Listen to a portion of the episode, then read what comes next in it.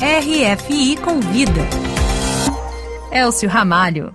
Com a França de Emmanuel Macron à frente da presidência da União Europeia, qual o impacto para as relações do bloco com o Brasil? Esse é um dos temas da nossa conversa de hoje do RFI Convida com o sociólogo Demétrio Magnoli, conselheiro do SEBRE, o Centro Brasileiro de Relações Internacionais. Muito bom dia, Demétrio. Olá, bom dia, Elcio. Demétrio, desde o dia 1 de, de janeiro, vamos lembrar, a França preside, então, por um prazo de seis meses, o Conselho da União Europeia, o que permite ao país comandar a agenda de discussões e negociações do bloco.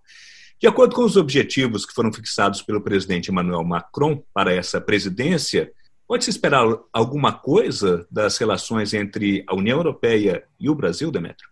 Pode-se esperar uma piora das relações é, que já não são boas desde o início do governo Bolsonaro, que pioraram bastante, é, especificamente desde o momento em que é, Bolsonaro fez ataques a Macron, que foram respondidos pelo presidente francês, e particularmente a partir da, da, da crise ambiental, das queimadas na Amazônia, no Pantanal, que marcaram o cenário brasileiro no ano passado. Tudo isso fez com que eh, a União Europeia em geral, e não só a França em particular, tivesse eh, basicamente congelado o acordo entre Mercosul e União Europeia. O Parlamento Europeu decidiu que nessas condições o acordo não poderia ir à frente e a França exerceu um papel importante nessa decisão da União Europeia de, de engavetar o acordo com o Mercosul como uh, a questão ambiental, a política ambiental do governo Bolsonaro no Brasil não vai mudar, o governo Bolsonaro deu uma sinalização uh, falsa de mudança ao trocar o ministro do Meio Ambiente, afastando o Ricardo Salles, mas é uma sinalização puramente formal uh, e que não engana ninguém, nem no Brasil, nem fora do Brasil a política brasileira para o meio ambiente continua sendo uma política antiambiental, continua sendo uma política é, é, muito complacente em relação a, a, ao crime ambiental, é, e isso é o mínimo que se deve dizer dessa política.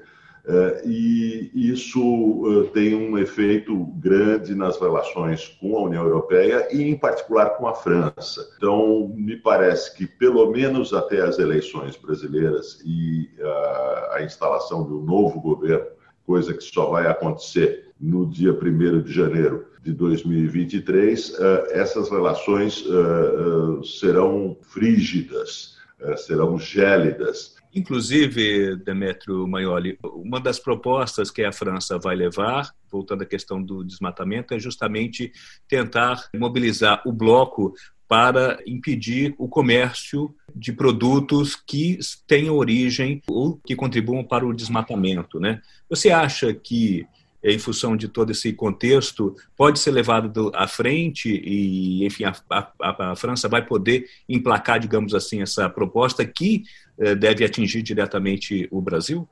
Acho que, acho que a França vai emplacar essa proposta, vai emplacar essa proposta proposta, em primeiro lugar, porque ela tem apoio dos parceiros, eh, ou na maior parte dos parceiros da União Europeia. Vai emplacar também porque ela é, é um ponto positivo é, na campanha eleitoral de Emmanuel Macron, especialmente porque os principais adversários, aparentemente, de Macron, eh, serão adversários da, da extrema-direita e que tendem a ter alguma simpatia, que não sei se vão é, deixar clara, porque essas simpatias não, não, são boas com o eleitorado francês, mas tendem a ter algumas simpatias é, com o governo Bolsonaro.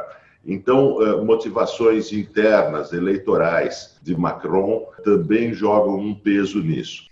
Demetrio, você comentou então da campanha francesa.